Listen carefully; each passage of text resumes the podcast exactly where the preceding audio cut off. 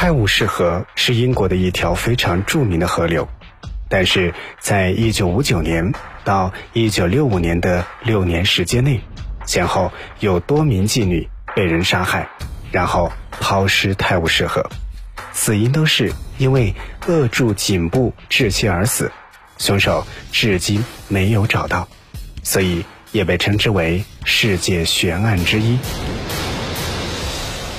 奥秘全接触之未解之谜，我是肖峰。今天的节目就要和你一起来分享泰晤士河裸体女尸案。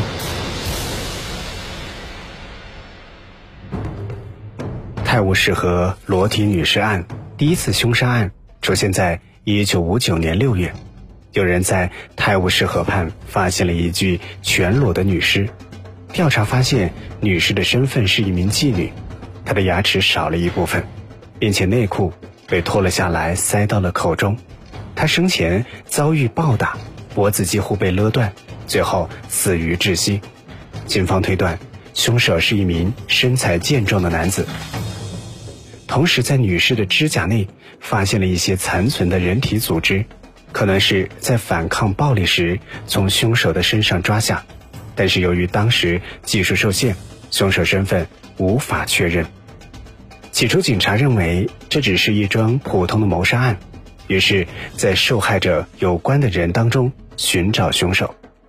就这样过去了两个月，正值警方一筹莫展之际，泰晤士河的同一地点又出现了一具新的女尸，她的死亡方式与第一起谋杀案如出一辙，而且受害者怀有身孕。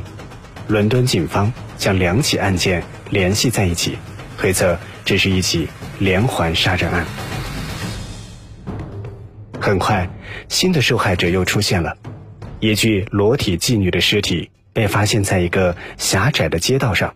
虽然是不同的案发地点，被害者的死因却是与前两起命案相同。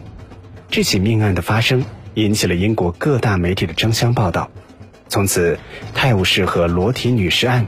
闻名整个英国，凶手更是被人们称之为“波伊者杰克”。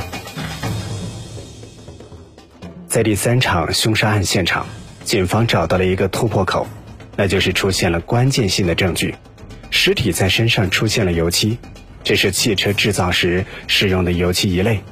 警方对伦敦附近的各种汽车工厂进行了盘查，但对于凶手依然没有找到线索。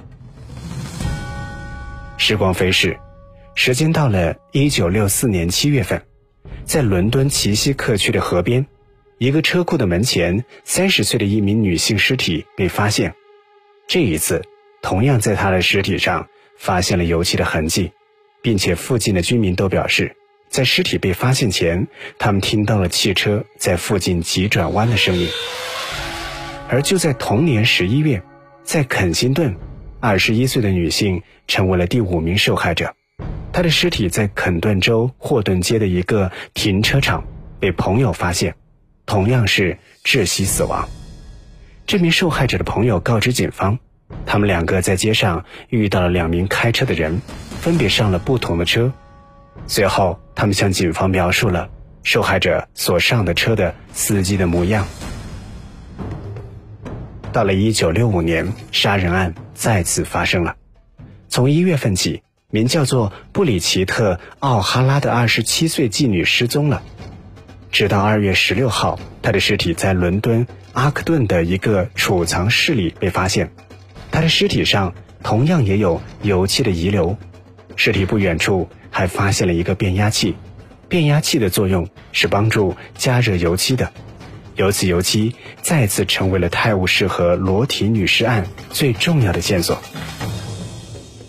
这一系列的裸体谋杀案，揭示了在当时伦敦性交易活动的残酷性。一名男子轻易的能够跟踪谋杀这些绝望的女性们。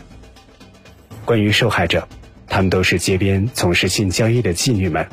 前两名是在泰晤士河被发现，遭遇到暴力侵害。后面四名受害者身上有灰尘和油漆的颗粒残留，这个发现说明在被抛尸之前，他们就已经被剥光了衣服，而且经过检查，并没有遭受到性暴力的侵害，但是很有可能是在性行为的过程当中被杀害的。英国警方出动了最优秀的探员，加上强大的调查队伍，这次的案件有数百名警察参与，比过去任何案件投入的警力都要多。他们在伦敦西区二十四平方英里都设置了各种卡点，检测不同的车辆。警员们还伪装穿梭于酒吧、俱乐部当中收集情报，还有女警伪装成妓女，在街边留意嫌疑车辆。一些侦探也向警方提供了一众嫌疑人，嫌疑人身份各异，其中有牙医、殡仪馆的助理以及受害者身边的人。不过，在第六位死者被发现后，播衣者杰克也好像停止他的犯罪，而这个案件也成为了世界上最著名的悬案之一。那么，在整个案件当中，警方到底调查了多少嫌疑人呢？警方又有没有锁定哪一位重要的嫌疑人呢？奥秘全接触之未解之谜，关于泰晤士河裸体女尸案。